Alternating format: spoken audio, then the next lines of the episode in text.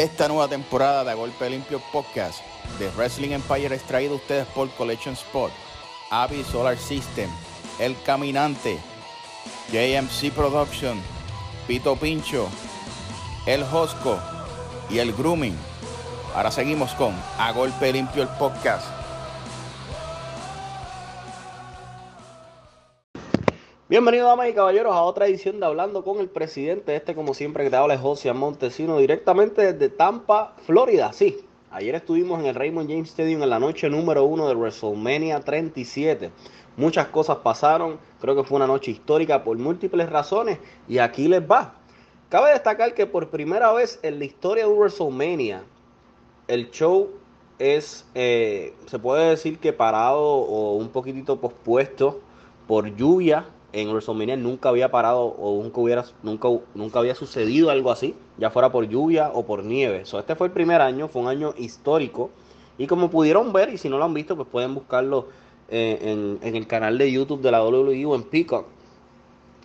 El show inicia de una forma sumamente eh, emotiva, una forma especial. Creo que los que estuvimos allí pudimos eh, ver por primera vez un WrestleMania con los jefes de frente, Triple H, Vince McMahon, Stephanie, Shane, eh, el, el, perrote Roman Reigns y todo el roster de la WWE en el stage. Fue bien emotivo porque obviamente este es el primer evento de la WWE luego del COVID. So, eso fue algo sumamente especial, eh, fue algo bien bonito, tú podías ver la reacción de los luchadores y creo que eso fue algo que, que, que, que convirtió esto bien mágico, fue algo que estuvo sumamente bonito y creo que eh, fue de parte y parte. Y creo que fue algo tan real y tan honesto, pues ver las reacciones de los luchadores al ver público de nuevo luego de casi un año, un año entero, básicamente, por el COVID. Así que eso fue algo bien bonito y bien especial, una forma sumamente eh, orgánica, real y especial de comenzar el evento. Cabe destacar que la lluvia eh, comenzó a eso de las 6 de la tarde, 6 y media. una fue una tormenta tropical bastante fuerte, unos vientos increíbles. Eh, los que estuvimos a los alrededores del estadio, eh, había muchas de estos, como muchas decoraciones con arenas, palmas, obviamente los Buccaneers, Tampa y todo eso. Y fue bien, fue bien complejo, fue un poquitito bien difícil. Eh, tuvimos que estar todos los fans, que creo que eso era lo que todos querían obviar, que, que los fans no se aglomeraran eh, pero el show comienza aproximadamente a eso, de las 8, 8 y media de la noche. Eh, abre el show con la lucha de Drew McIntyre contra Bobby Lashley por el campeonato de la WWE. En una lucha bastante buena. Empezó un poquitito lenta, fue entrando en calor y, y se puso buena. Donde Bobby Lashley, sorpresivamente para muchos y mal para otros, retiene el campeonato cuando le hace... Eh, su, su, su submission a Drew McIntyre y Drew McIntyre luego de unos varios minutos eh, se corrompe y, y, y, pierde esta oportunidad por el campeonato de la WWE. Yo creo que a pesar de que yo le iba un poquitito más, estaba un poquito más del lado de Drew, cabe, cabe destacar que fue una buena movida porque en este caso sería como la, el tercer reinado de Drew McIntyre en, en, en cuatro meses, cinco meses. Creo que es demasiado, creo que deben enfriarlo un poquito. Esto es una buena oportunidad para traer a, a, a, otra superestrella y enfrentarlo a Bobby por los próximos meses, un mes. Y ver si en SummerSlam por fin se da la lucha de Lesnar con Bobby Lashley. Mientras Drew pues, se coge un brequecito porque lleva en la escena titular aproximadamente un año y medio. Eh, se, segunda lucha de la noche creo que fue la lucha de, de cuatro esquinas, de un gauntlet match de mujeres fue una lucha un poquitito floja, hubo varios botches, pero volví, creo, creo que no, ninguno de nosotros somos nadie para culparlas a sabiendas de, de las condiciones que, que quizás ellas estaban por dentro al saber que estaba lloviendo. Vimos que Mandy tuvo una, una pequeña resbalada en la rampa.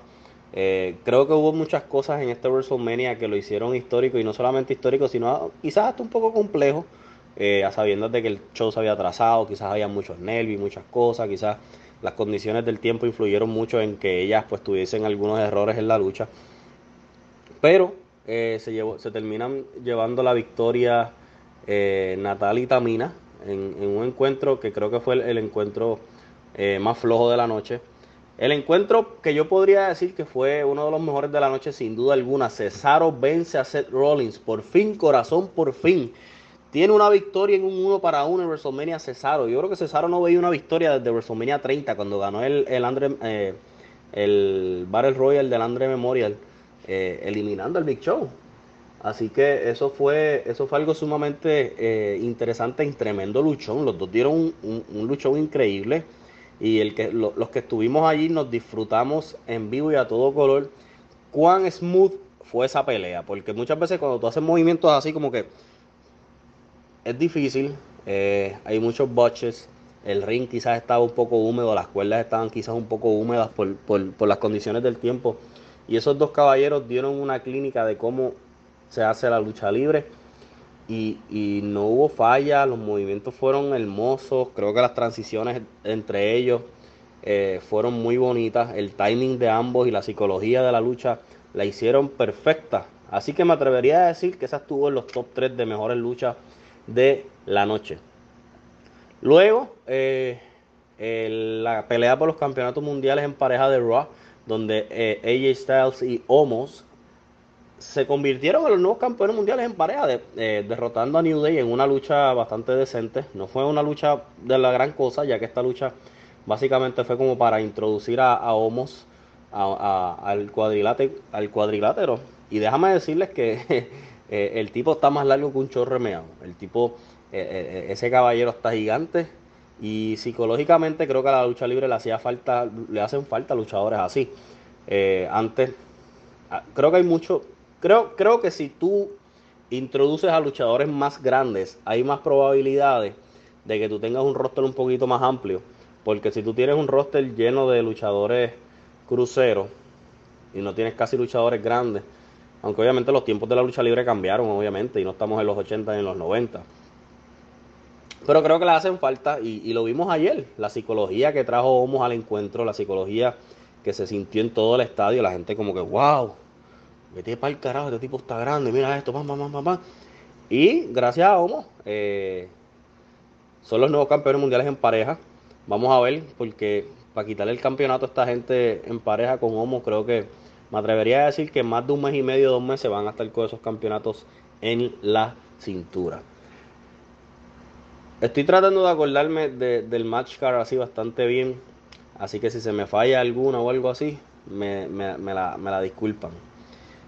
Otro encuentro, el encuentro que yo creo que muchos de nosotros estábamos esperando. Eh, Bad Bunny y Damien Priest se enfrentaron al Miss y a John Morrison. wow, creo que para muchos y si no me creen y si creen que estoy hablando mierda porque soy boricua, pueden ir a las redes sociales, etcétera, etcétera. Para muchos, quizás este fue uno de los mejores encuentros con, que, involucraba a un celebrity en WWE en su historia. Bad Bunny se llevaba preparando meses y meses y meses para esto y mucha gente decía, Bad Bunny lo que va a hacer es el ridículo, va a hacer una mierda ahí. No obstante, Bad Bunny estuvo meses preparándose en el Performance Center, en el PC, junto a Adam Pierce, un ex campeón de la NWA, y junto a, Drew Gulak, un, un ex campeón crucero de la WWE. Y cabe destacar que para bailar bien se necesitan dos. Así que Miss y Morrison hicieron un trabajo increíble. Demian Priest hizo un trabajo como siempre excelente. Y fue tremendo encuentro. Y me atrevería a decir que fue de los encuentros favoritos de la gente. Eso está cabrón. Porque eh, yo decía, wow, la gente en el internet está, está eh, cayendo la palo a, Benito. O quizás cuando Benito salga o algo así, todo lo contrario. El estadio lleno de banderas de Puerto Rico, lleno de mercancía de, Bad Bunny eh, y de Demian Priest. Así que fue algo bien especial. Eh, el, el acogimiento, porque muchas veces como que los celebrities como que les dan de codo.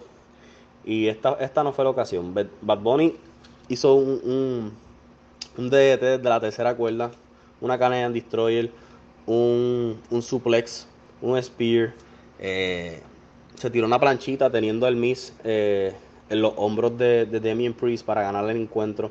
Fue un encuentro bien, bien sorpresivo para muchos. Benito demostró que la lucha libre cuando se hace bien y como diría Denis Rivera, como diría Albert Hernández y como diría yo del mercado, con menos se hace más y Baboni lo demostró anoche.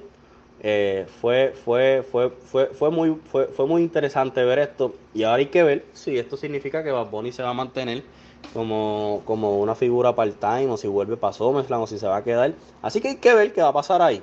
Próximo encuentro, eh, Braun Strowman eh, se enfrenta en un Steel Cage match a Shane O'Mac. Eh, antes del encuentro, eh, Riker y Elias, Elias le dan unos silletazos y tratan de descabronar a Strowman por la rodilla, etcétera, etcétera. Una lucha bastante buena, eh, más que todo la psicología de, de Strowman tener eh, la rodilla eh, mala. Y el momento, el momento crucial de la noche me atrevería a decir que fue cuando se rompe la verja. Tú, tú- todo el estadio te escuchaba el holy shit, holy shit. Y luego cuando Braun Strowman tira a Shane O'Mac desde el techo, de, de- desde la parte de arriba del Steel Cage. Quizás tú dirás como que, ah, ya Shane se ha tirado de- del Hell in a Cell, pero, wow, la forma en que él cae en, en- en el cuadrilátero fue bastante fuerte, fue bastante impresionante. Cuando le enseñan en, en slow motion, tú ves cómo él recibe el cantazo. Y ahí abajo no había el, ¿sabe? el, que, el que ha rompido una caída o ha estado dentro de un ring, ya sea un ring en cualquier parte del mundo, sabe que pues eso, eso jode. Si, si es de la tercera cuerda, jode, imagínate desde un Steel Cage que son como 15 o 20 pies. Así que fue una, fue una lucha chévere. Strowman se merecía esta victoria. Así que vamos a ver qué sucede ahora en este feudo. Y el evento estelar de la noche cuando Sasha Banks defendía su campeonato femenino de, de SmackDown ante la ganadora de Royal Rumble, Bianca Belair. Eh, ambas, eh, primera vez en la historia en que, en que es un uno para uno en femenino, con luchadoras negras eh, de la raza negra. eh, siendo el main event de WrestleMania, fue algo bien emotivo para ambas, pero más para Bianca. Bianca estaba muy emotiva eh, y no es para menos.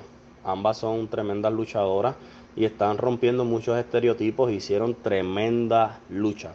Me atrevería a decir que desde la lucha de WrestleMania 32, la triple amenaza entre Becky, Charlotte y Sacha, esta fue una lucha muy, muy buena. Quizás fue la mejor lucha femenina que hemos tenido desde esa. Eh, ambas se dieron fuertes, fue una lucha con, muy, con, con- con un buen pace, con un buen timing. Eh, quizás a veces decíamos, diablo, esta va a ganar, esta no va a ganar, pero yo sentía que, que era el momento de Bianca, Bianca se iba a coronar y así mismo fue, se coronó. Eh, el estadio tenía, la, tenía, le tenía el support más, más- más grande a ella que a la misma Sacha. Era tremendo momento para hacer un passing the torch eh, y pasarle la batuta a Bianca. Eh, muy merecido, una de las mejores luchadoras que tiene la WWE. Tremendo físico, tremendo, tremenda atleta. Así que enhorabuena para Bianca. Hoy, noche número 2. estamos a- a- a varias horas. Estamos cruzando los dedos de que no llueva para que entonces el show no, no, no tenga tantos contratiempos como, como el de anoche. Así que mañana van a escuchar eh, la reacción de la noche número 2 por aquí por Spotify, Apple Podcast. Eh, a Golpe Limpio Go- eh, Podcast Puerto Rico, Wrestling Empire en Facebook, Instagram, a Golpe Limpio Podcast en Instagram. Y si quieres ver las entradas en vivo a todo color, como si estuvieses en el Raymond James Stadium, JMC Productions en YouTube. Ahí vas a ver las mejores entradas de WrestleMania noche número 1 y hoy noche número 2. Así que suscríbete, ve las entradas, comenta y esto será todo. Nos vemos mañana.